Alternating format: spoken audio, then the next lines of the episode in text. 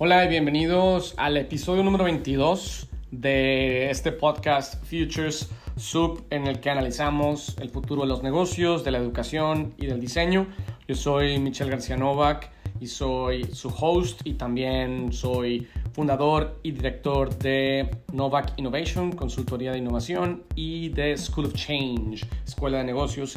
Y el día de hoy quiero compartir con ustedes una reflexión importante, una reflexión compleja, una reflexión que está, digamos, en un momento de ebullición en las noticias y en el discurso cultural.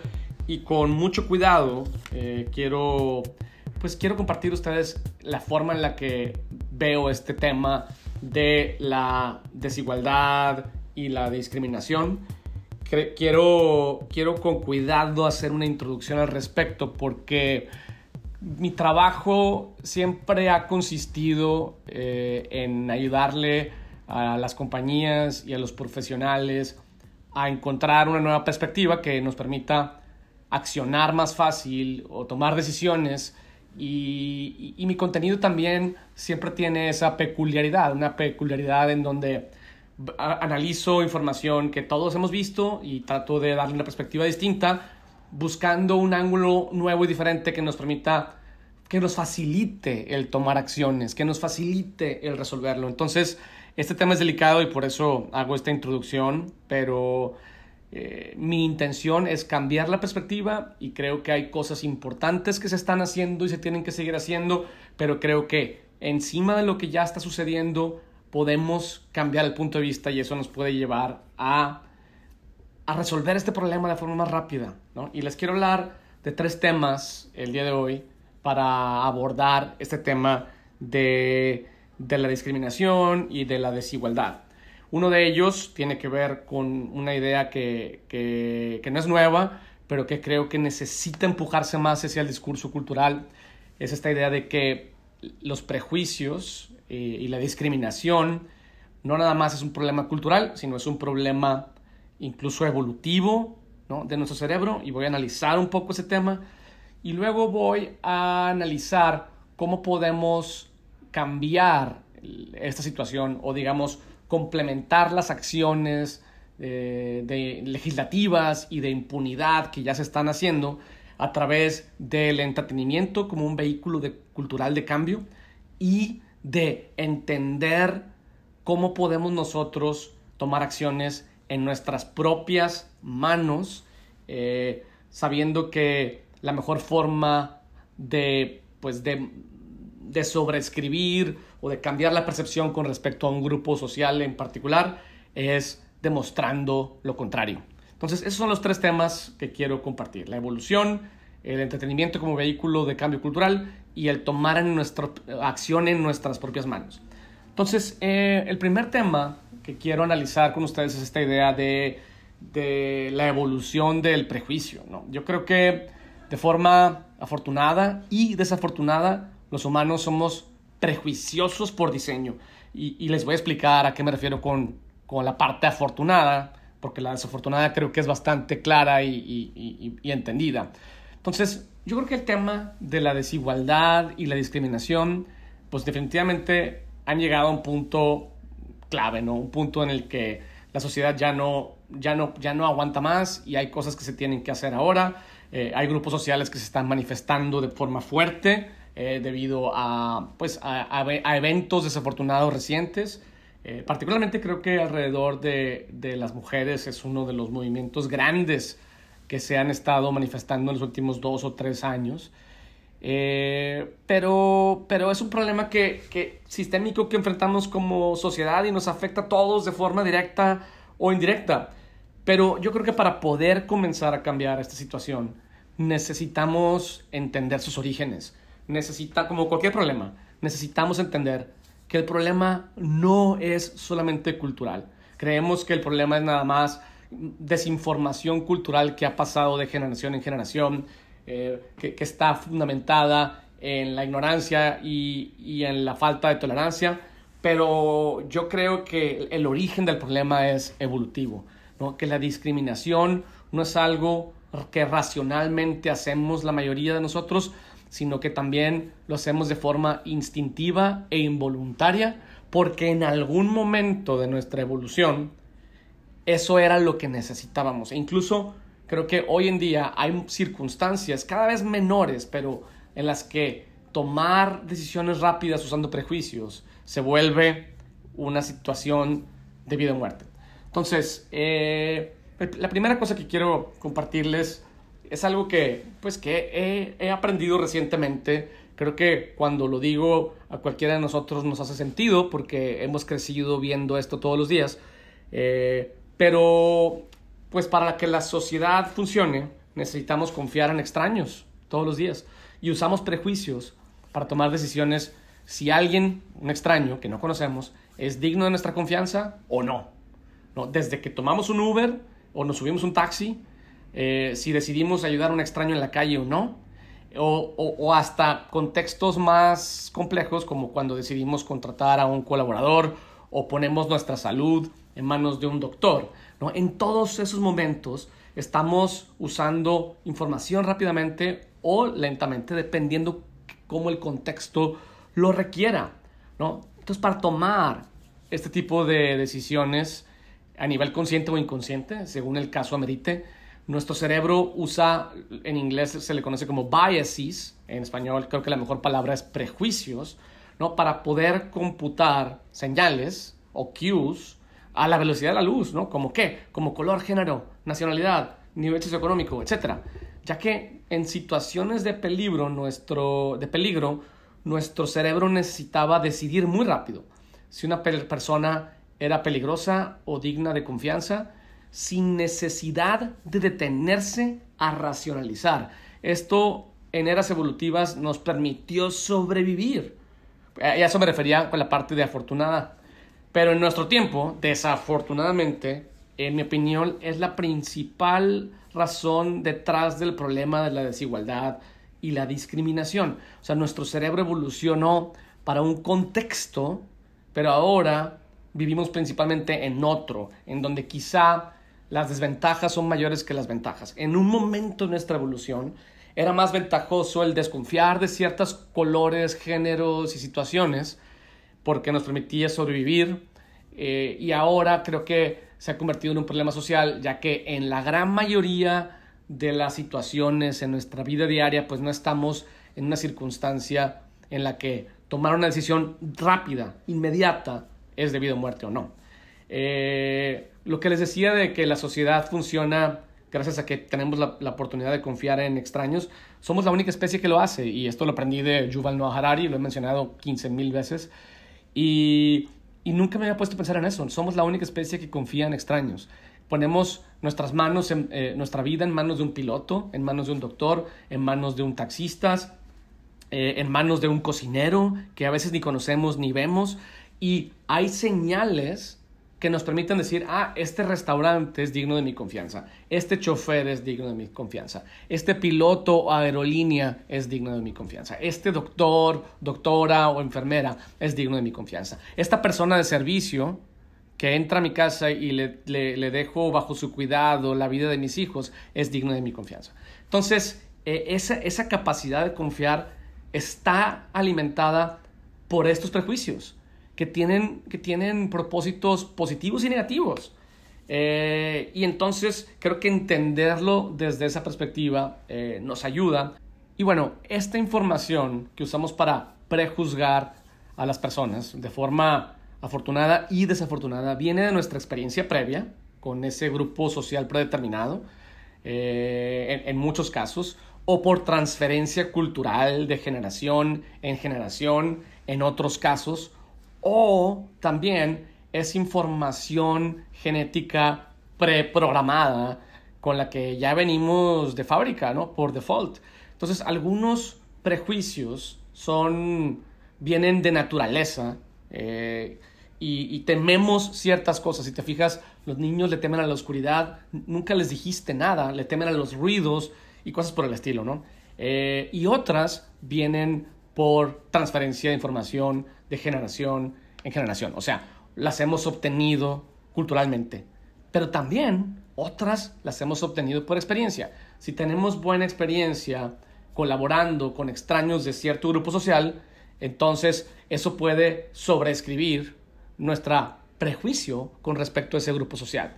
O si culturalmente, eh, en nuestra, eh, donde crecimos, eh, podemos entender el valor de las diferencias que hay entre un grupo social y otro, entonces podemos sobreescribir a lo mejor información genética pero programada que nos hubiera llevado a prejuzgar a un grupo social en particular.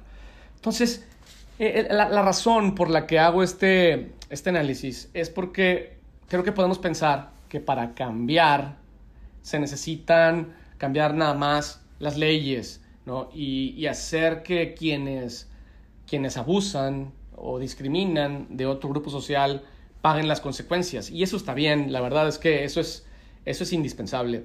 Pero yo, yo quiero usar una mala analogía para, para ejemplificar el por qué eso no es suficiente.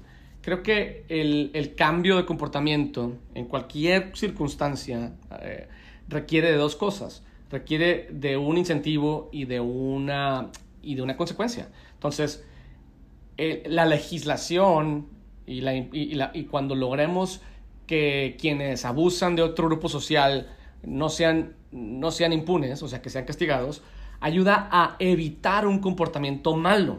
Sin embargo, lo que nos falta es el crear el incentivo para promover el comportamiento adecuado, el comportamiento bueno. Entonces, eh, eh, algunos de nosotros quizá podrían pensar, pero ¿para qué cambiar? O sea, más vale malo por conocido que bueno por conocer. Prefiero desconfiar, prefiero prejuiciar eh, y prefiero incluso, pues, en algunos casos consciente o inconscientemente ser abusivo con tal de protegerme.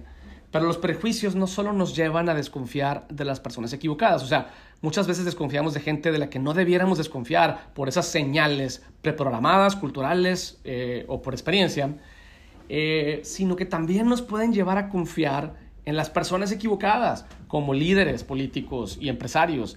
Hay un ejemplo que leí por ahí sobre el, el pues Bernie Madoff, este señor que tenía un fondo de inversión en Nueva York que fue uno de los principales casos que detonaron la, crisis económica del 2008, que, que, tenía todas las señales. Era un hombre blanco que vivía en cierto nivel socioeconómico, de cierta educación, de cierto pedigrí, de cierto background.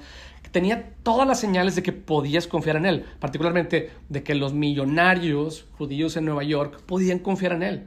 Eh, y, y tomaron la decisión de confiar en él basado en eso y no en la racionalidad, o sea, no analizaron nada, simplemente le daban su dinero eh, y esto los llevó a perder pues billones de dólares, ¿no? Eh, y, y, una circunstancia muy compleja que, que, que al final tuvo, digamos, consecuencias familiares muy tremendas para, tanto para los que decidieron invertir en Bernie Madoff como, como, como para la familia misma de Bernie Madoff y por ahí una película y un documental, más bien es un documental creo interesante.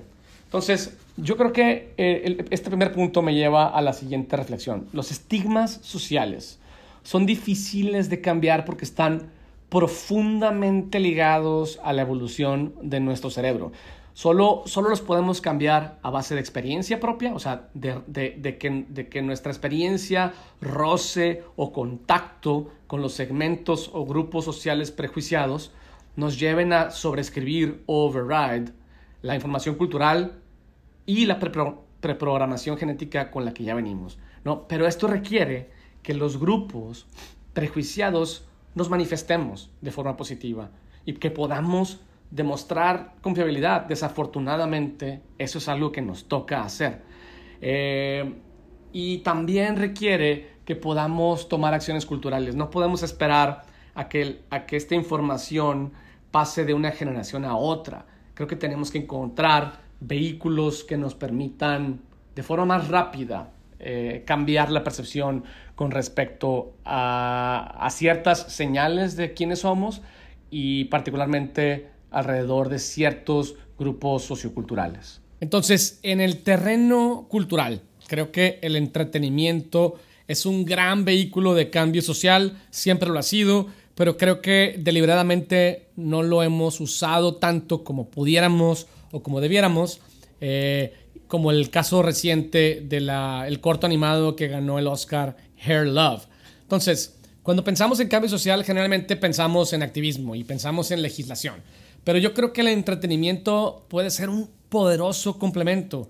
¿no? ¿Por qué? Pues porque como vehículo de cambio social normalmente recurrimos a cosas complejas, como la legislación, que es lenta y se enfoca en castigar el comportamiento equivocado, eh, y, alternativa y, y alternativa y complementariamente el entretenimiento puede de forma más simple, rápida, eh, enfocarse en promover los comportamientos adecuados. Esto va de, la mano de esta idea de castigar versus promover. ¿no? Entonces creo que las series, las películas, los cortos animados, como es el caso del ejemplo que, que quiero presentar, es que si se crean deliberadamente pueden ser un vehículo de cambio social complementario a la legislación, informando, guiando y motivando alrededor de problemas sociales que son a veces difíciles de abordar, ¿no? Particularmente todo lo que tenga que ver con discriminación y falta de igualdad son temas difíciles de abordar. No siempre sabemos si debemos de tocarlos o no. O sea, de hecho, por ejemplo, el hecho de que yo esté haciendo ese este podcast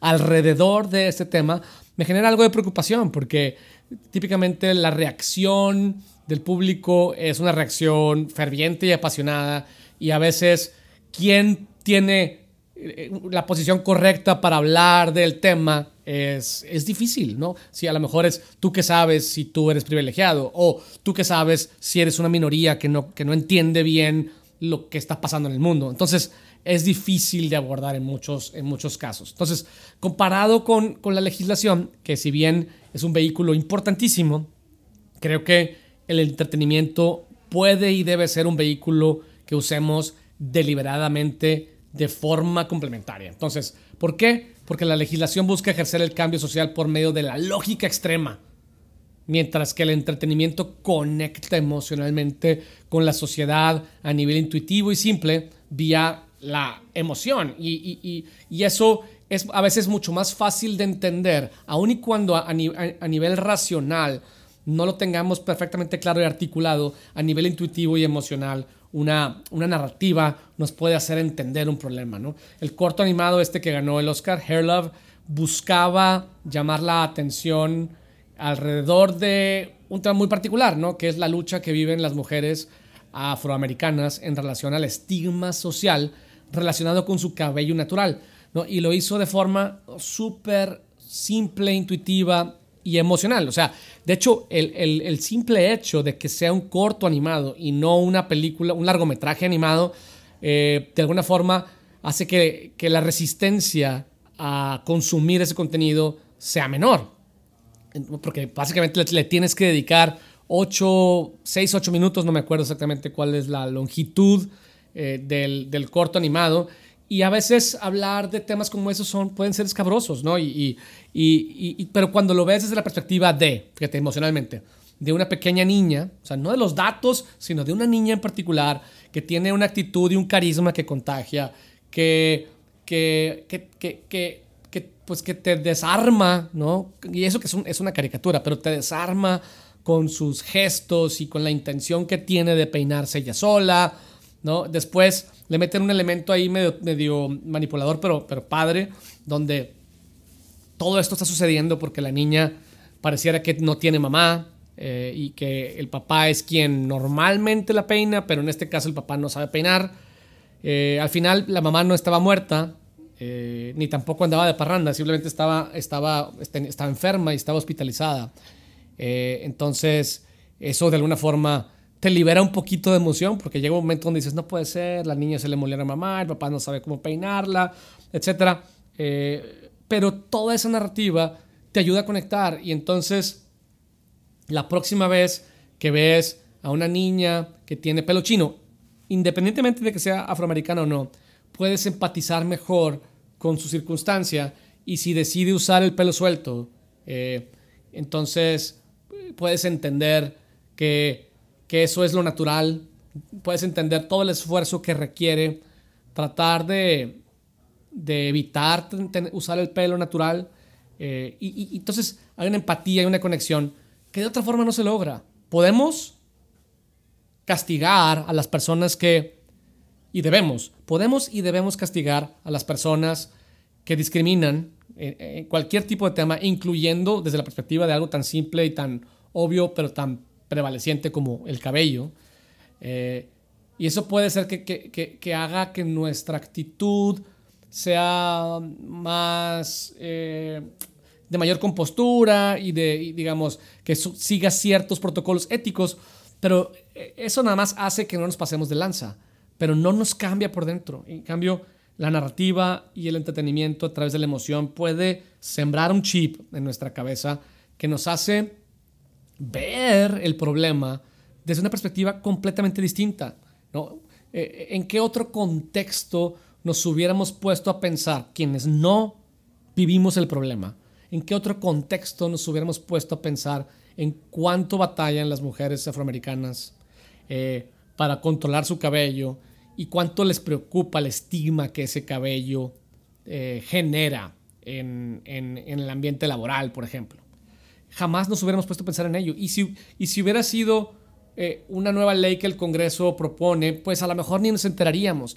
Y si fueran noticias de que eh, hay, una mujer que está demandando a una empresa porque la están discriminando por su cabello, porque usa su cabello natural, algunos diríamos, qué bueno, y otros diríamos, pues qué exagerada.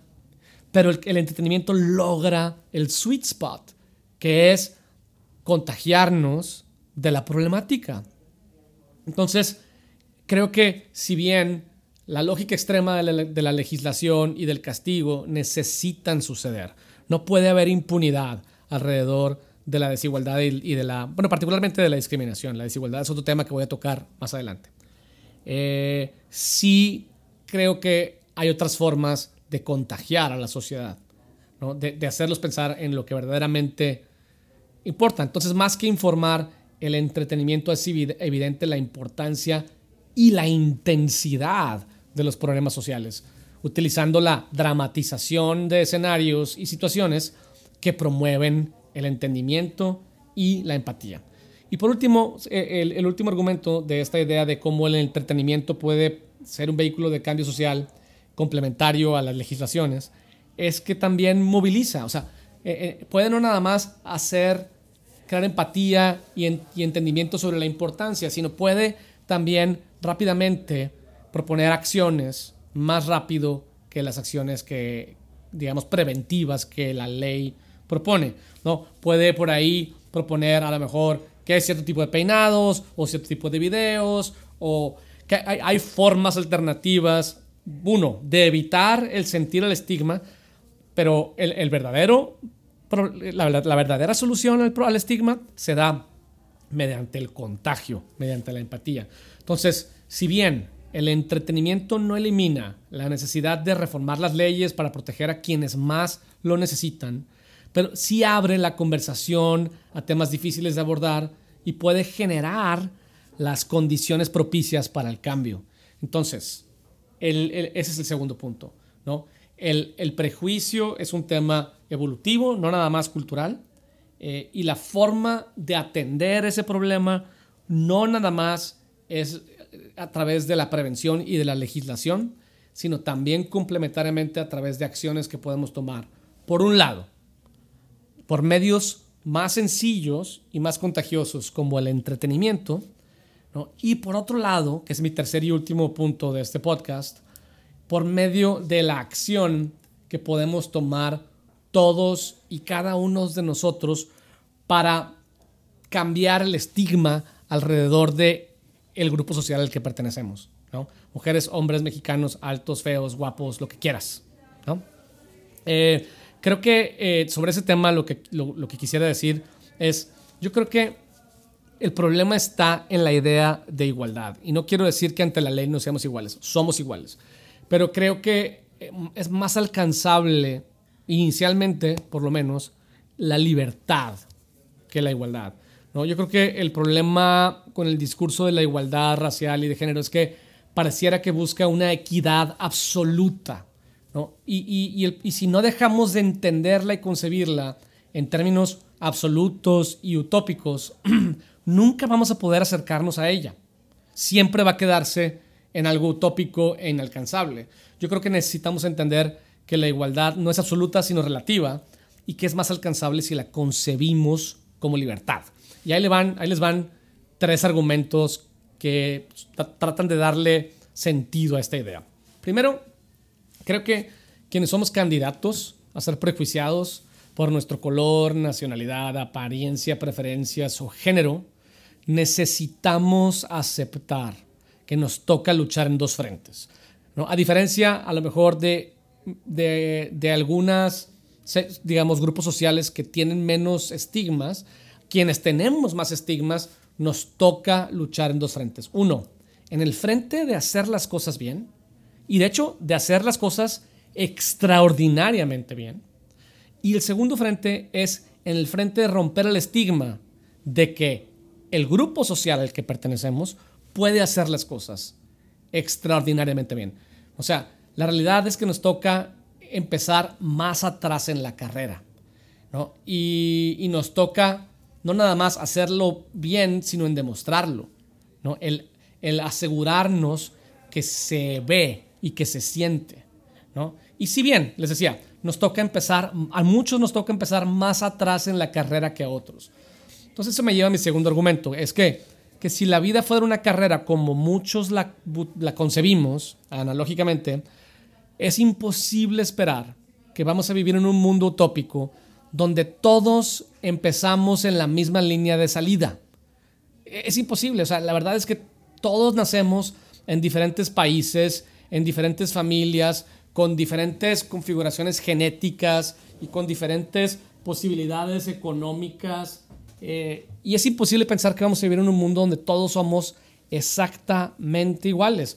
Pensar que vamos a pronto, en el corto plazo, a tener un mundo sin fronteras, en donde todos somos iguales, y voy a exagerar, una especie de clones que buscan llegar a la misma meta, es irracional.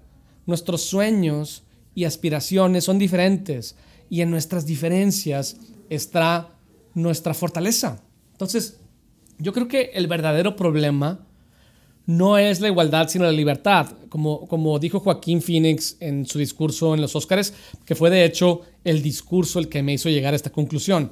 Él dijo literalmente, lo que hay que combatir es la creencia de que una raza, género o nación tiene el derecho de dominar y controlar los sueños y las posibilidades de otros. ¿no? Eso es lo que hay que combatir.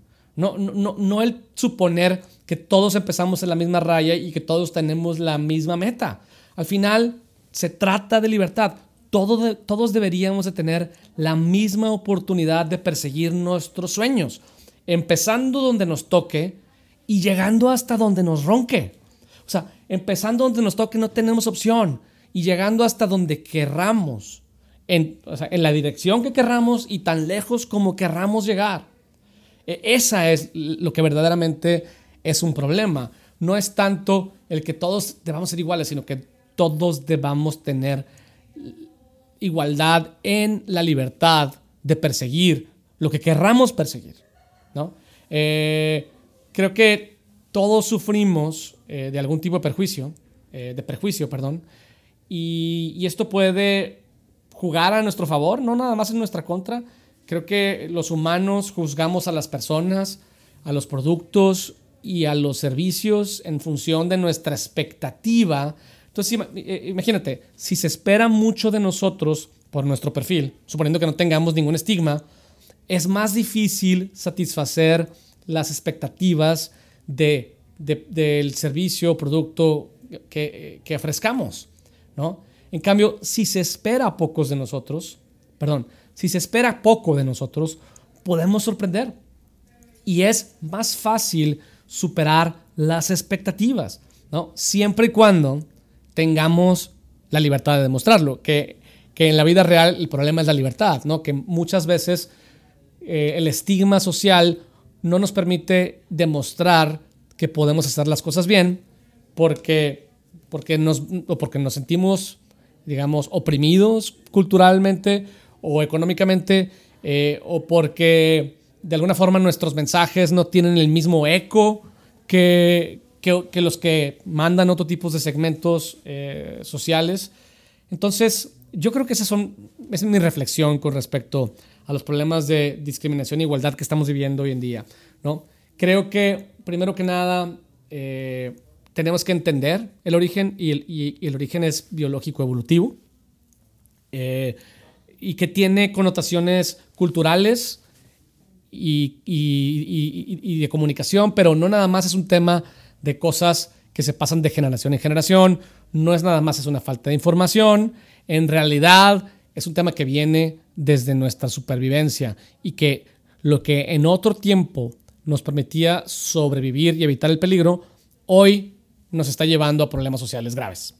El, segundo es que las acciones que podemos tomar, si bien se están tomando acciones correctas, protestas, eh, se está activismo, se está manifestando la sociedad y está presionando al gobierno, a las autoridades y, se están proponiendo legislaciones que promuevan, el, eh, digamos, que eviten que la gente se comporte mal en relación a la discriminación y a la igualdad, pero necesitamos considerar otras alternativas también, como el entretenimiento, que, en lugar de castigar nada más, también promueve el comportamiento correcto y contagia. O sea, el verdadero cambio social no nada más se va a dar con el castigo, sino se va a dar con el contagio del entendimiento de por qué algo está mal y por qué deberíamos tener empatía por ese grupo social.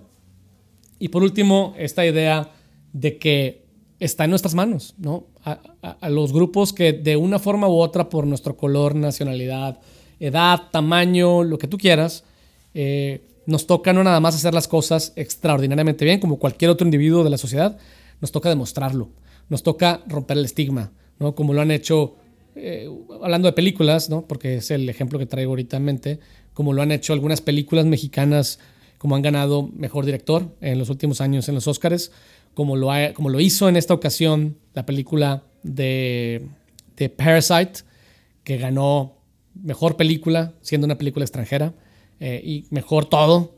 Eh, te das cuenta cuando, cuando, no nada más cuando ves la película, sino cuando, cuando ves algunos videos que, que de hecho eh, analizan por qué ganó la película, te das cuenta que, que el nivel de detalle, el nivel de obsesión, desde el guion hasta la filmación, la edición, los sets, la música. No es casualidad ¿no? Que, esta película ganó.